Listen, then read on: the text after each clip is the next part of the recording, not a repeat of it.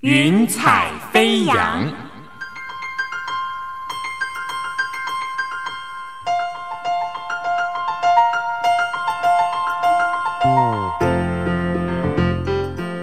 让每一朵云彩的生命牵引着你心灵的飞扬。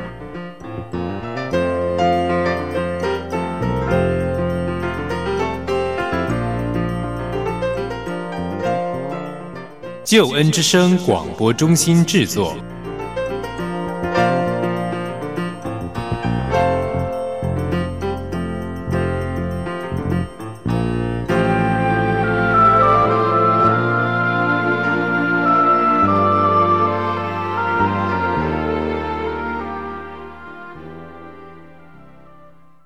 听众朋友，欢迎你收听《云彩飞扬》，我是静怡。《云彩飞扬》是由旧恩之声广播中心为你制作播出的生命故事集。希望我们可以透过这段时光，让我们一起来听听别人的故事，也想想自己的生命。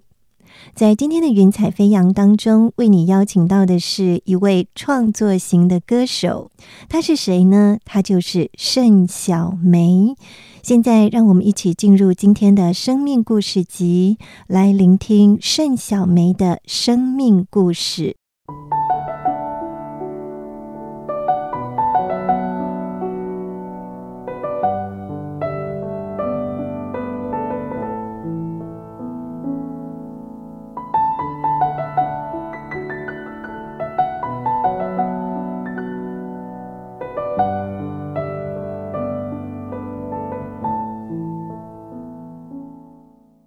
在今天的云彩飞扬当中，我们为你访问到的特别来宾是盛小梅。小梅，你好，主持人你好，听众朋友大家好，非常欢迎你哦。嗯，小梅，在你的这整个信主还有服饰的过程当中呢，其实我觉得你对很多人有很深的影响，尤其是你的歌曲。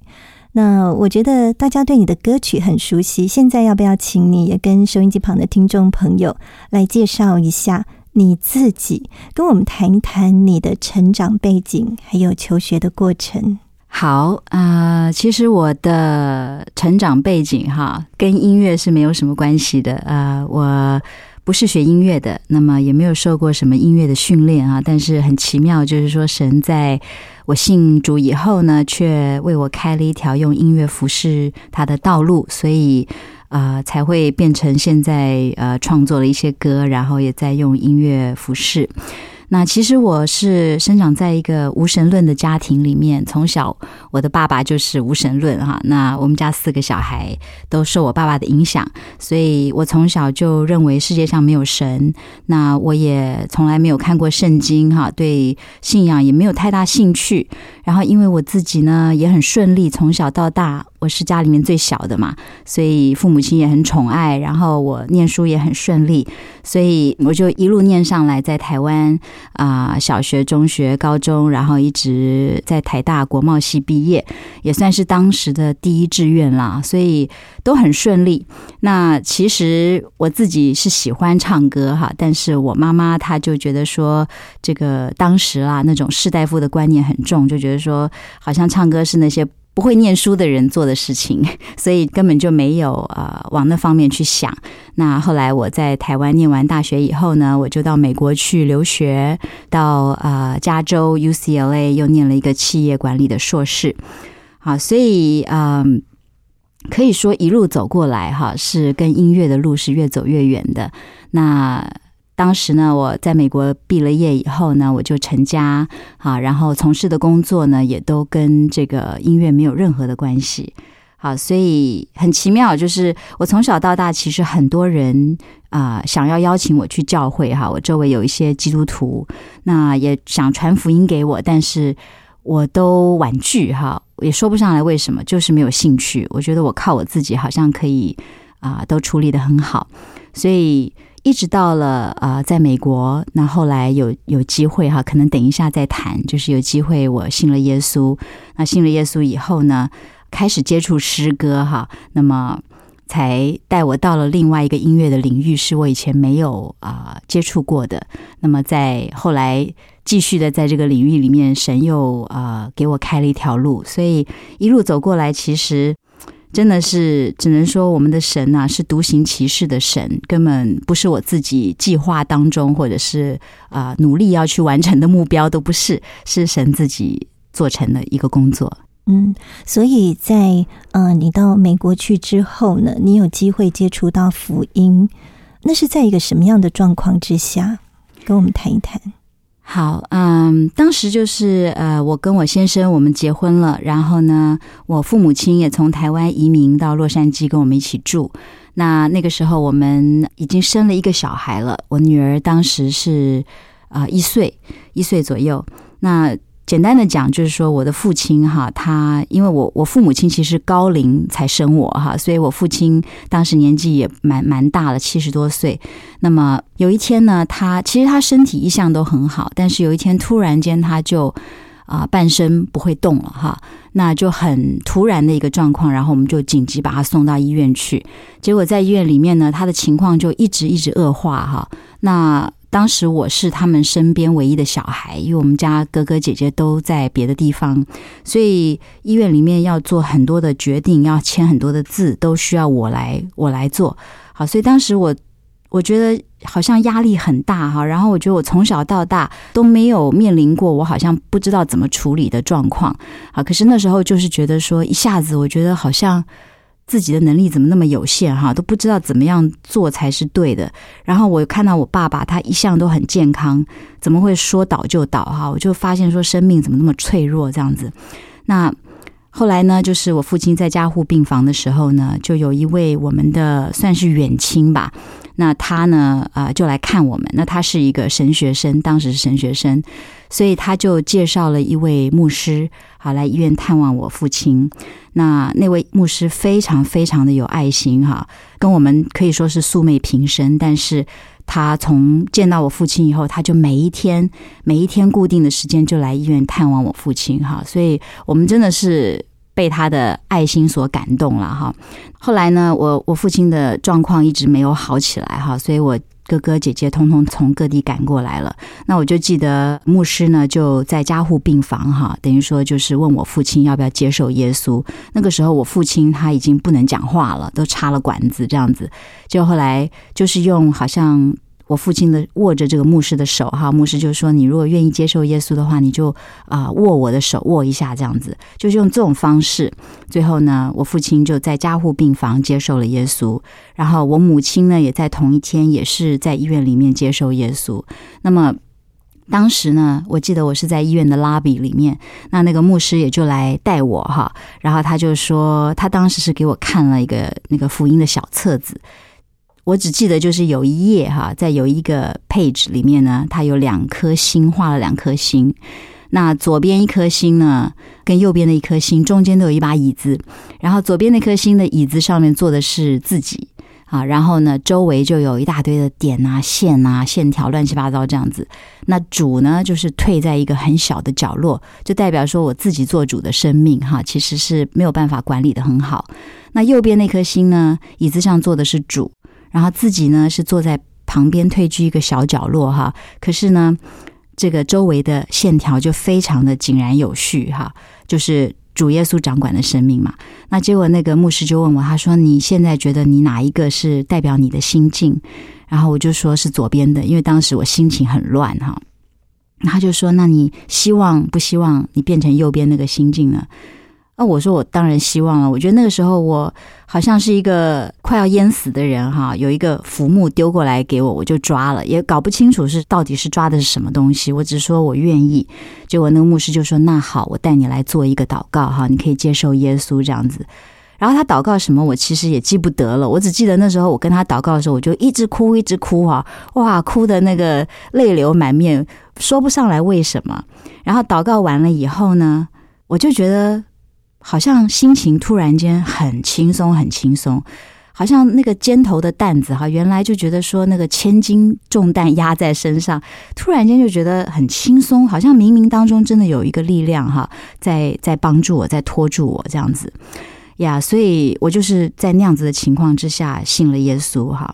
很奇妙，就是呃，其实信主以后呢，啊、当然我们就为父亲祷告，希望他好起来。可是没有多久呢，我父亲就还是离开了哈，被主接去了。那牧师当时讲了一句话哈，他就说：“你们都信了耶稣哈，所以啊、虽然会舍不得，但是呢，以后我们都有永生的盼望。所以他说，以后我们在天家还会再相会。”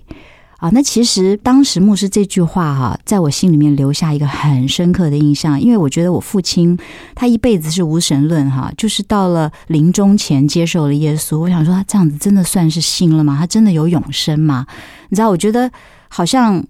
这个道理太好了，我觉得我不太能够相信，不太能够真的完全信得下去这样子。可是后来那段时间，我就是每一次想到这件事情，我就心里面就很挣扎，因为我觉得我很希望牧师讲的是真的，可是我好像又没有办法完全信得下去，因为我觉得我的理智又卡在那边，觉得说天底下没有白吃的午餐哈，哪里有说这样子做了个祷告就就就真的可以上天堂了哈？所以就在这样子的一个理智跟情感的这个交战当中，后来我就决定说我要。好好的来搞清楚，到底圣经上是怎么讲的哈。如果这个东西是真的话，那我真的是要去好好的来花时间哈，来认识这位神。所以就是在这样的心情之下，我就走进教会，然后 Ashley 是跟我先生一起，那我们就开始参加教会，然后开始上这个查经班啊，信仰探讨啊。那后来就在半年之后，我跟我先生就同一天啊受洗，就归入耶稣的名下。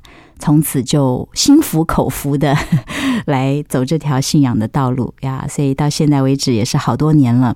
啊，觉得神的恩典真的是很奇妙哈，越越跟随神越走，越经历越多，就知道他越信实越慈爱，实在是一条蒙福的道路。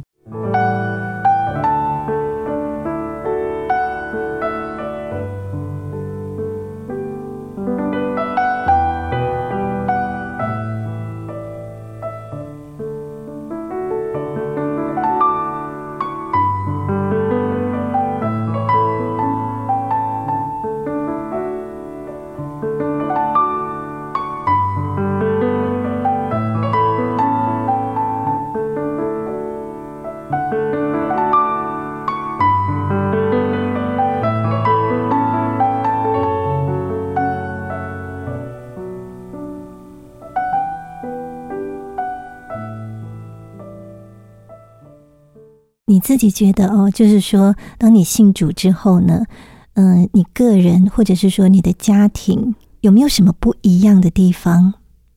信主之后，呃，改变是渐渐的啊、我觉得很多很多观念在调整哈。因为我以前呢，我觉得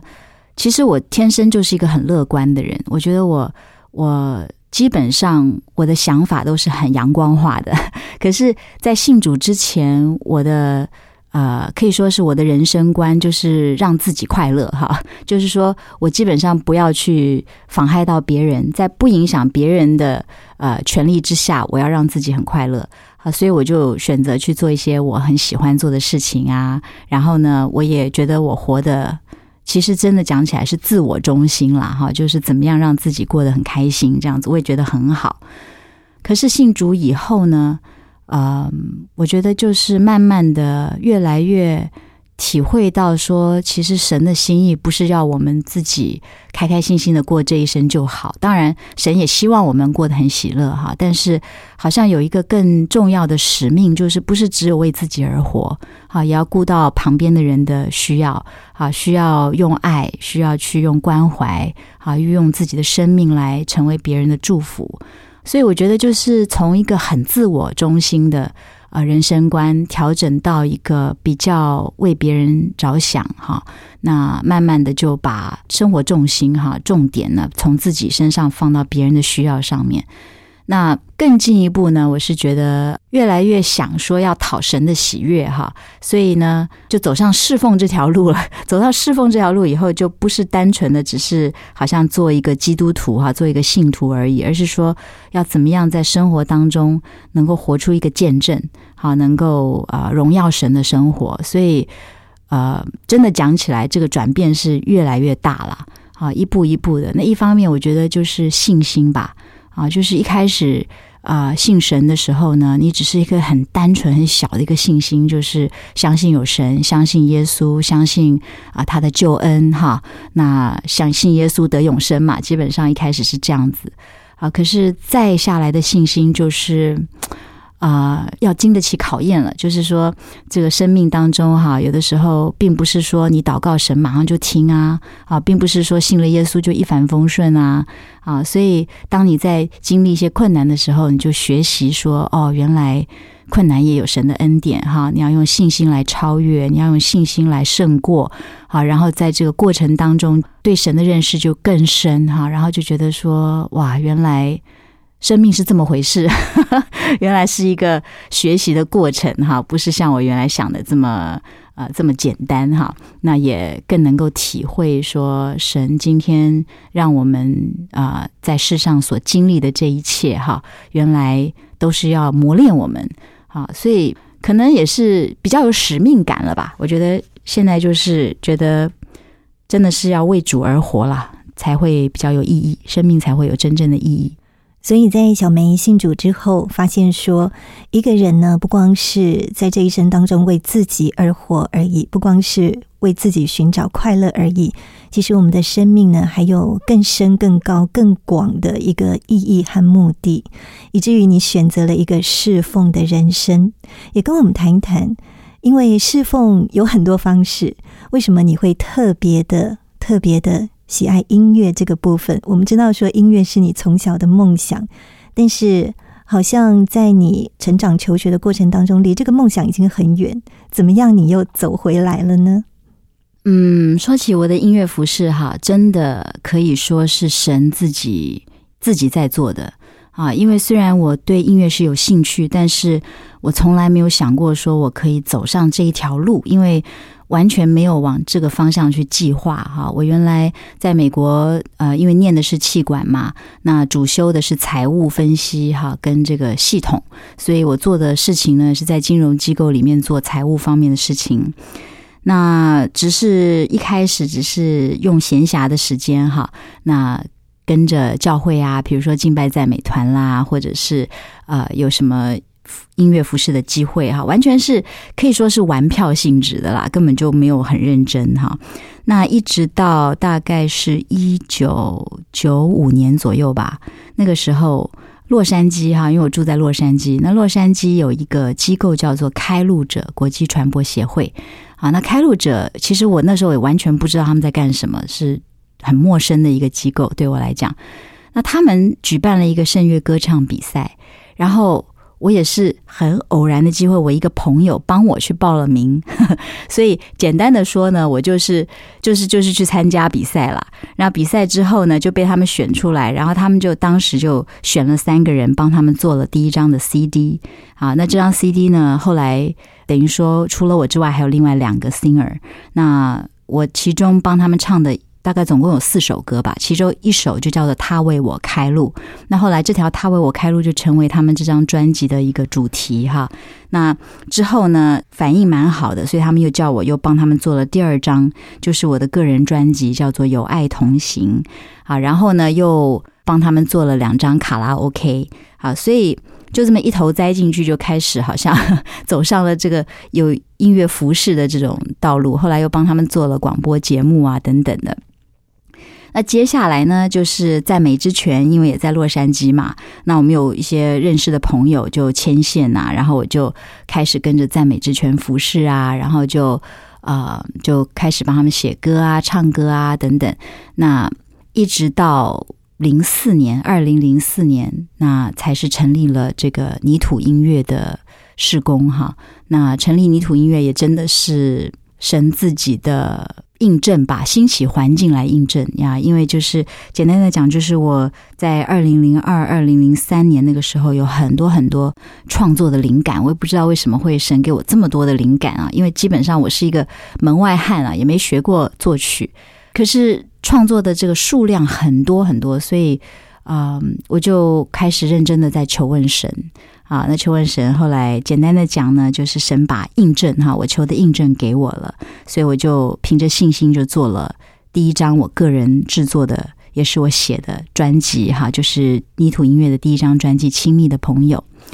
那从此就 开始了这个可以算是全职吧，全职的音乐服饰哈。那一路走过来到现在，也真的是很奇妙啦。我们为什么叫泥土？就是因为其实不是自己在做，就好像神是窑匠哈。圣经上讲，神是窑匠，我是泥土啊，是窑匠他自己看着怎么好就怎么做。啊，所以我们过去这段时间办了几百场的音乐会啊，然后出了专辑啊，都是上帝自己开的门哈，我们都没有自己去呃找寻找服饰的机会，都是各地的邀约啊。那我觉得这都是神自己在开门，然后写歌的灵感也是从神来的，所以对我来讲，这份服饰好像是神采取主动哈，我是一个。呃，怎么讲？被动的主动吧，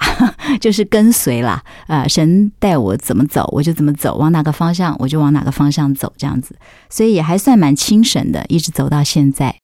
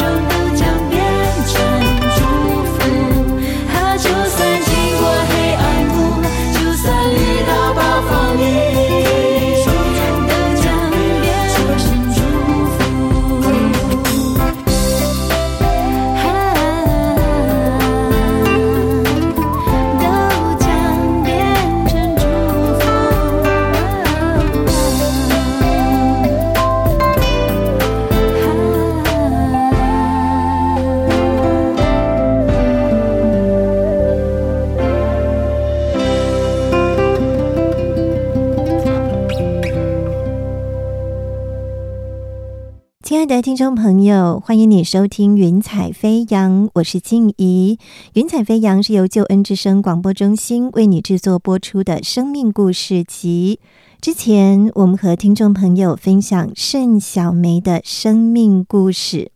现在就让我们一起来继续分享她的生命故事。希望听众朋友能够借由这样子的一段时光，我们来听听别人的故事。也想想自己的生命。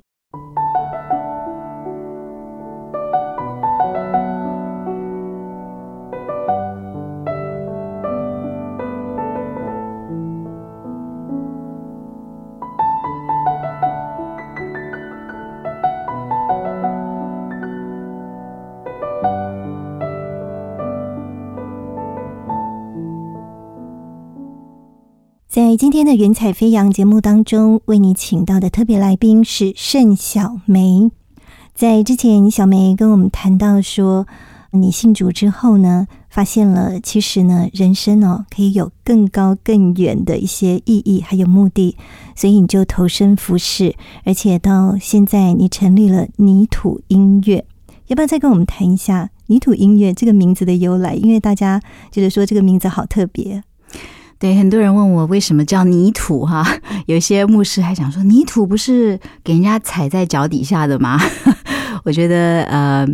其实当时我在取这个名字的时候没有想太多哈，主要是因为我自己不是学音乐的嘛，那可是却神给我很多创作的灵感啊，所以我真的不知道我应该要怎么样使用这些歌。简单的讲就是没什么意向了，所以心里其实很苦恼啊。可是呢，有一次当我看圣经看到耶利米书哈那边有一段经文，它的大意就是说，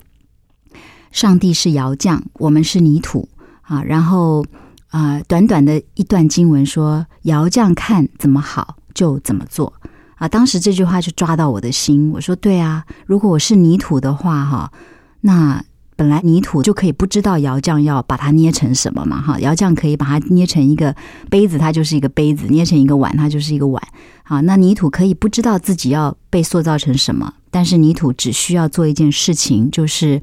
顺服，哈。所以当时我就很高兴的，我说：“对我就是泥土，哈。”所以泥土可以不知道窑匠要怎么样来使用我，但是我愿意顺服在窑匠的心意里面，啊，所以就成立了泥土音乐。那当时。是二零零四年，然后在洛杉矶成立的。那我们只有一个祷告哈，就是说神啊，你如果有在哪里开门的话呢，我们就去哪里服侍；如果你不开门，我们就哪里都不去。所以就很轻松的一个心情，然后就看看神自己的作为了。结果很奇妙，那个零四年第一张专辑出来以后，神就到处开门。所以零四年短短那个时候剩下大概五个月吧，五个月里面我们就在。美国办了大概二十场的音乐会，都是神自己开的门。然后从零六年开始，啊，就神就带我们到亚洲了，好，所以一直到现在，每一年我们都有几十场的音乐会，好，所以感觉上啊，不是我们自己在做，感觉上就是跟着神的脚踪在行，哈，所以啊，做起来反而也蛮轻省的，嗯。我想，除了泥土音乐哦这个名字大家常常问你之外，可能也会有蛮多人想要问你说，你怎么会愿意哦放下你的高薪的工作，而且呢，呃，像在你的这样子一个人生的阶段哦，正好是要建立家庭，呃，上面有父母，底下又有孩子哦，你怎么样可以跨越对经济不恐惧这样子的一道栅栏呢？开始全新的来服侍神。嗯，嗯其实我觉得神有最好的时间哈。很多人说你怎么不早一点开始这个服饰哈？但是我觉得如果早几年，其实我可能还没有预备好啊。我觉得神让我在呃，一方面是我自己的生命了哈，我自己对神的认识啊，到了一定的阶段。好，然后呢？一方面是我的孩子，其实在我开始泥土音乐的时候，刚好是我的儿子哈，他刚好拿到这个驾照，就是他可以开始自己行动了，不需要我们接接送送了哈。那所以突然间时间就空出来很多，然后再加上我的先生呢，他其实在啊、曾经有一段有一段时间，他常常是在台湾跟美国两地跑哈。如果说他还继续在跑的话，我就不太可能啊专心做服饰，因为我会呃需要 take care 小孩子哈。可是刚好他也回美国了，啊，所以变成说。各方面，然后他又是自由业，因为他是做房地产的，所以时间又很自由，所以各方面，然后再加上我妈妈又跟我们住哈，所以我妈又可以帮我们 take care 一些事情，她的身体又很好，所以我觉得好像在各方面啦，就家庭方面，神都为我预备好了，让我的服饰可以没有后顾之忧哈。那至于说工作上面呢，其实呃，我不觉得我是放弃什么东西来从事音乐。啊，因为我觉得这个音乐服饰并不是我自己的决定，好像说我要走这条路，而是慢慢慢慢就看到神一直在开门，一直在开门，所以这个我们出去跑的时间就越来越多。好，然后渐渐的就变成非要全职不可了，所以一步一步这样子走下去的，是一个渐进式的，并不是说好像自己选择说我要走上这条路，所以倒没有呃。好像一个很困难的决定需要来做啊，倒没有经过那样子的一个好像关键时刻，并没有。所以我每次都跟人家分享说，泥土音乐是神自己手中的工作。这句话绝对不是一个口号，这句话是事实，千真万确的事实。哈，就是神自己他一直。呃，按着他的时间，按着他的方法在带领我，所以我走上这条路也是觉得再自然不过的一件事情，只不过就是顺服啊，看到环境的印证，我就跟上去，就是这样子。在你建立泥土音乐这样子一个施工之后，我们都看到说神在你们施工当中赏赐的恩典，嗯，而且我觉得大家也都对你们所创作出来的诗歌，觉得是能够让人非常感动的。但是，我们也想要请问小梅，就是说，你自己有没有曾经觉得说遇到有一些难处、有一些困难，好像你自己没有办法跨越的？有没有一些，比如说心情比较低落的时候，那你又是怎么样去度过这些难关？嗯，服饰的道路一定是有高山低谷啦，哈。那我基本上我真的已经很感恩了，我觉得神的恩典哈够我用。那神的供应也真的是充充足足哈，所以基本上我们泥土音乐的服饰都没有任何缺乏啊。真的讲起来呢，比较困难，对我来讲比较困难的是我自己的一个极限需要突破吧。因为其实我呢，我这个人呢本身呢是一个比较被动的哈，然后我不太喜欢动，我是一个很静态的人。这样讲，我不太喜欢旅行。不要说不太喜欢，我是非常不喜欢出门旅行。然后我适应环境的呃这个能力很差哈，所以我如果到一个地方有时差，我就调半天调不过来。我换个地方睡觉也睡不好啊。然后我的身体本身又不是很好，所以抵抗力又弱等等。好，所以当这个泥土音乐开始以后呢，因为我们常常有。邀约，我们就需要常常到世界各地去办音乐会哈。可能对某些人来讲还很羡慕这种这种 lifestyle，觉得哇很多彩多姿。可是真的老实讲，对我来讲是一个苦差事，因为每一次的旅行对我来讲，我从要打包行李开始，我就一个头几个大哈。然后呢，飞飞飞飞到那个地方降落的时候，我觉得我已经我已经可以。可以回家了，就是体能各方面也很差哈。然后因为音乐会通常我们如果说飞到国外哈，就会排的很密嘛，总是想时间要好好的利用，所以几乎是一天一场，一天两场这样子哈。那体力上就很辛苦，所以那加上音乐会又需要最好的身体状况，你才可能把这个服饰做好。所以我心理压力又很大，又怕生病啊，所以很多时候啊。尤其在头几年，我每次看到那个排下来的那个行程啊，我我还没出门，我的脚就已经发软了。我想说，天哪，这未来这这这半年要怎么过？就觉得蛮苦的。其实心里面真的是蛮苦的。可是我觉得神好像就是一直在让我看到，说他的恩典够我用啦。好，因为我们其实一次又一次哈碰到一些难处，有的时候甚至像啊，我在巡回当中生病了。好，诸如此类，就是状况变得很差，啊，或者是说，哇，我们预备好的东西做不出来啊，这个硬体设备不够，没有办法配合啦，啊，等等，很多很多的困难哈。但是渐渐的我就发现说，诶，这些我会我以为会很糟糕的事情啊，并没有办法拦阻神的工作。好，发现就算我们今天觉得说啊，这场音乐会简直是糟透了，那个声音难听死了，可是圣灵动工啊，就发现哇，会众很感动啊，他们好像从来没有被这些事情 bother。那有的时候相相反的，我们觉得哇，这场音乐会很成功啊，从我们的角度来讲，觉得简直是这个该做的都做到了哈，自己很得意。可是台下不见得有多少感动力哈，所以这种经历多了以后。我就越来越知道，说原来一切都是圣灵自己在做，根本就不是我们成败不在于我们啊。那像我以前每次音乐会结束，我要呼召的时候，我心里会很害怕。我想说，因为一开始我根本就不呼召，我都丢给牧师呼召，或叫我老公来呼召，因为我觉得我自己不会做。那后来我自己呼召了，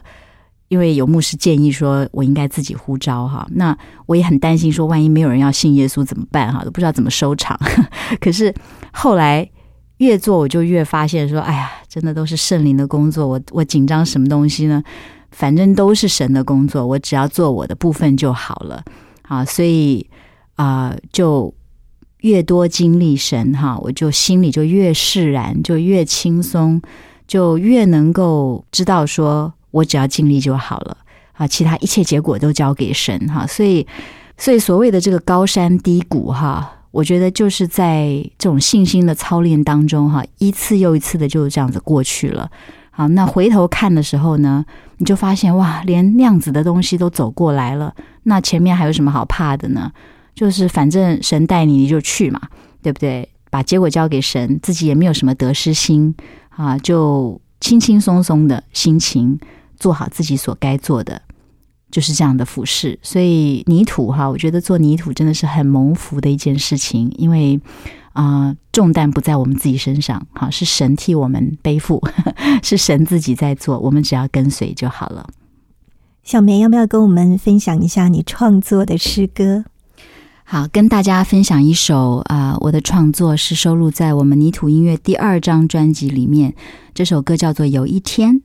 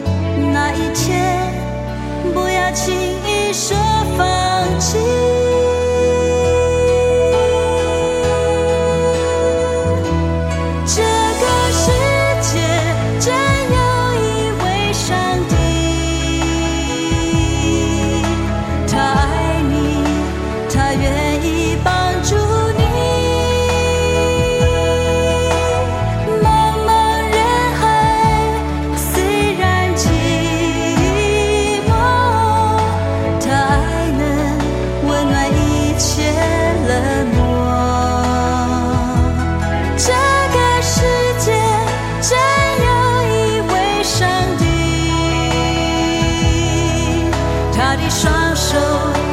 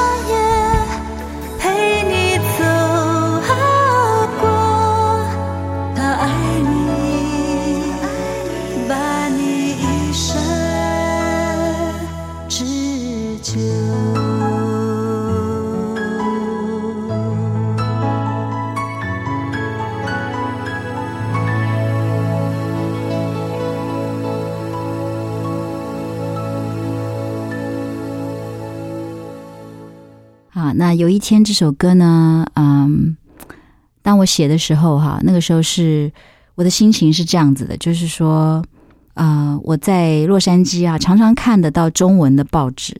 那在中文报纸里面呢，我又很关心亚洲的新闻，在亚洲新闻社会版啊，常常看到有有人自杀哈，有的时候是年轻人啊，那个学业的压力太大，跳楼自杀哈，有的时候是情感的因素啊，什么女孩子就割腕自杀啊，甚至有的时候看到有父母亲因为经济家里面经济太困难了，就带着孩子一家烧炭自杀。哇！然后我每次看到有一段时间，就是每天打开报纸就看到这样的新闻，真是触目惊心哈。然后每次看到这个新闻报道到最后，他就会说：“哦，这个死者的他的谁谁谁啊，就是听说这个消息就很震惊，说：哎，昨天看到他还好好的啊，怎么会今天就发生这样的事情？”然后我心里面就有一个疑问呢、我想说，人的心情哈是很奇妙的一个东西哈，常常绝望跟希望啊就在那个一念之间，所以或许在这个最低谷的时候啊，如果有人能够适时的一句话啊，一个关怀的手啊，一点爱心，甚至告诉他世界上有一位神啊，可以帮助你的，所以不会走不下去的啊，不需要选择这样子的一个绝路哈。如果说适时能够有这样子的一个信息传递给他们，那是不是这些人在面临这样子的境况的时候，他们可以有一个不同的选择呢？啊，所以我就是这样一个心情之下写了这个有一天哈，有一天他歌词就是说有一天他是假设嘛哈，有一天如果你觉得你失去了勇气哈，如果你觉得你想放弃，如果你觉得没有人爱你，好像走到了一个谷底啊，那么那一天呢，你要振作你的心情，那一天你要珍惜你自己啊，那一天要知道有人爱你，那一天不要轻易说放弃。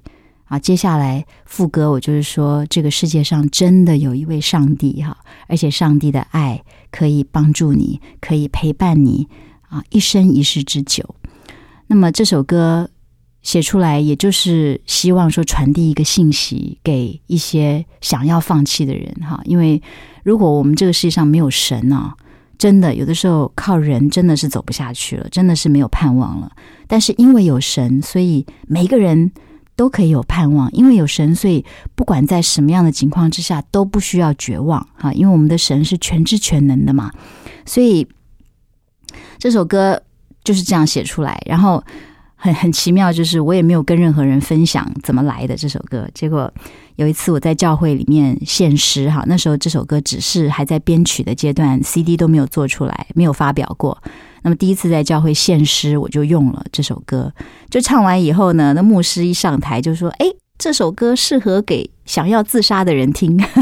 然后我就觉得：“哎，这个是圣灵参透万事啊！”啊，像就让牧师听出来哈，这这首歌真正里面的一个信息哈，它主要的意思就是要帮助人哈，重新拾回希望，重新拾起信心。所以啊，后来这首歌。发表出来以后呢，我们几乎是每一场音乐会都会使用哈。那每一次在这首歌里面，就看到很多人流泪，很多人在歌里面得到安慰，很多人走到台前来接受耶稣。好，那也有人在当中得到医治哈，为神的爱来医治他们，来包裹他们这些受伤的心哈。那也有网络上面有很多的回响啊，那。真的也有人跟我们回应说，他原来想自杀了，但是因为听到这首歌，他重新又燃起一线希望。甚至我们上次呃去服侍的一个教会，那个里面有一个传道人，他说他在中国大陆，我忘记是哪一省了，他就说有一个太太，她家里面很有钱，可是她是重度的这个忧郁症啊。结果有一天很奇妙，他就是。去教会听到了这首歌，然后他就泪流满面，然后就信主了。信主以后，他忧郁症真的就得医治了。接着他又把这首歌带去给他的家里面，他家里面好像有两个亲戚是得那个癌症末期了。结果神也医治他们。后来反正他们家族三十几个人全部信了耶稣哈。哇，反正听到这种见证，我心里就非常的得激励哈，就觉得说。神的作为真的是超过我们所求所想哈，神的啊能力真的是无边哈，他可以啊使用我们有限的一些能力所做出来的东西，能够成就他自己无限的工作。所以我很感谢主神给我这样子的灵感，可以创作歌曲来成为别人的祝福。小梅，接下来要不要跟我们谈一谈你对未来的一些感动？你觉得神在未来？嗯，有给你一些什么样的方向？嗯，我觉得我是一个很不会做计划的人哈。虽然我学的是呃，本来学的是企业管理哈，感觉上是要目标导向啊等等的。但是啊，我觉得从我认识主以后，特别是在服饰的道路上面哈，包括音乐服饰，我学习到一件事情，就是说，其实这一切都是神自己的工作。啊，特别是泥土的心态，我觉得我自己没有什么特别的计划哈，我就是希望我能够走在神的心意里面，我可以不要跑得太快，免得我走在神的前面；那我也不要跑得太慢，以至于我跟不上神的带领哈。所以就是一步一步，希望能够啊跟着神的脚步走哈。那至于说泥土音乐的未来呢？啊，我觉得任何服饰都有阶段性的哈，因为人的生命就是一个阶段性的，所以神在这个阶段乐意使用泥土音乐哈，而且是用这样的方式，让我们不断的创作，不断的办音乐会哈，嗯，来传福音。那目前看起来，神还是继续不断的在开门。那我觉得哪一天如果说，呃看见神没有这样子开门了，或者是创作的灵感。减少了哈，没有了。那我觉得那天可能就是我我可以休息的时候了。那我也我也觉得说，看吧。如果说神他对泥土音乐是有一个长期性的带领，那我也相信他一定会兴起接班人。好，那我也很乐意看到这个施工可以继续有人接手发展下去。如果说没有呢，我也觉得神在不同的。啊，时候不同的地方会兴起不同的人、不同的事工来成就他自己的工作，所以我们只要把我们受托的这一个部分做好就好了。所以对于泥土音乐，我我自己的啊期待也就是这样子，就是希望我们真的就是一块泥土哈，在神的手中能够按着神的心意被他来使用，能够啊满足神给我们的这一份托付。能够不辜负啦，不辜负神在我们身上这么多的恩典。今天非常谢谢盛小梅来到我们当中，跟我们做分享。小梅，谢谢你，不客气。愿上帝祝福大家。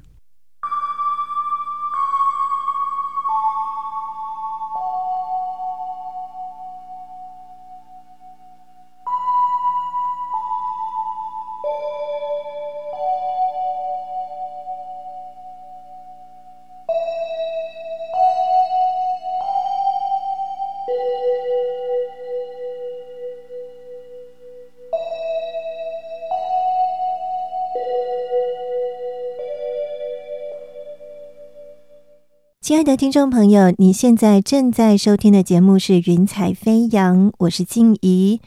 这个节目是由救恩之声广播中心制作播出的生命故事集。今天在节目当中和你一起分享的是来宾盛小梅的生命故事。在圣经诗篇一百一十五篇十一节，这里说到：“你们敬畏耶和华的，要倚靠耶和华。”他是你们的帮助和你们的盾牌。耶和华是我们的神，他爱我们，他愿意帮助我们。不管我们处在什么样的状况当中，他都是我们的帮助。在圣经以赛亚书四十一章十节，这里说到：“你不要害怕，因为我与你同在；不要惊惶，因为我是你的神，我必坚固你。”我必帮助你，你不要害怕，因为我与你同在；不要惊惶，因为我是你的神，我必坚固你，我必帮助你。这里提到的我，就是我们的主耶稣，就是我们的神。我们的神必定帮助我们，必定坚固我们，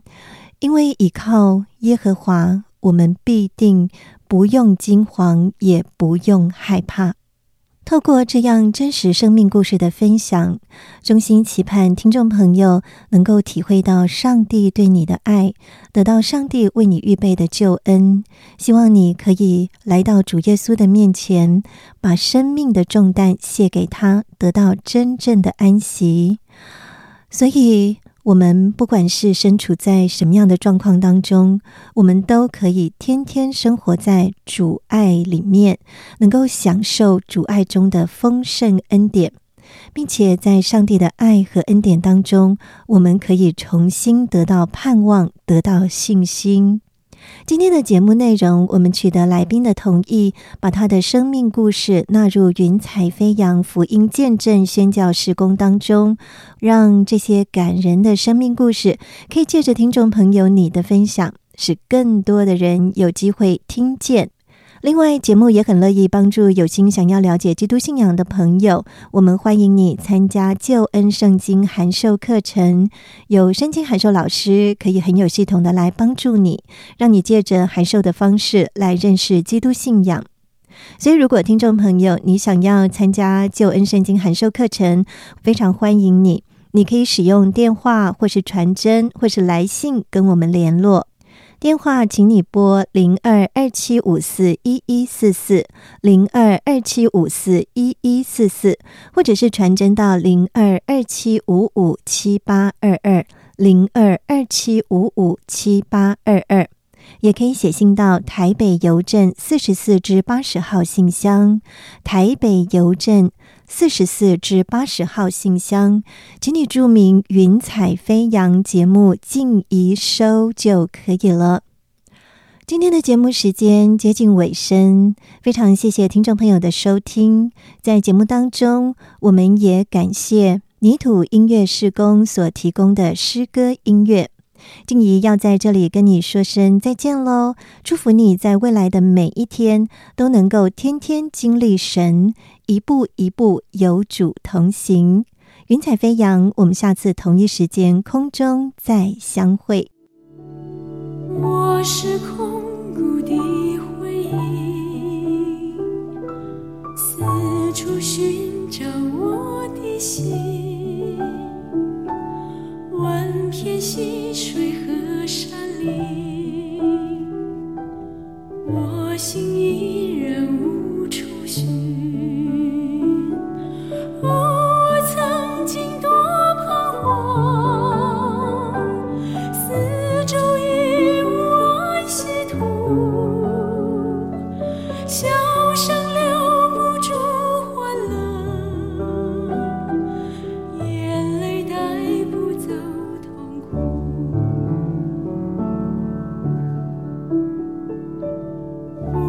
伤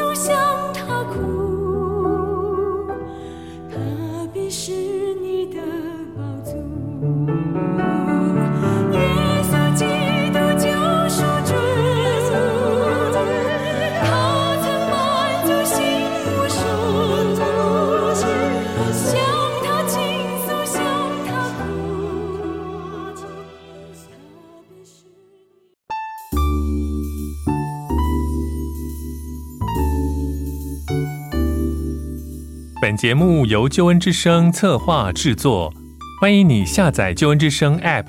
每天收听最新的节目，带你听见人生的无限可能，是你得鼓励传福音的好帮手。立即使用救恩之声 App，为自己、为别人领受上帝的救恩之声。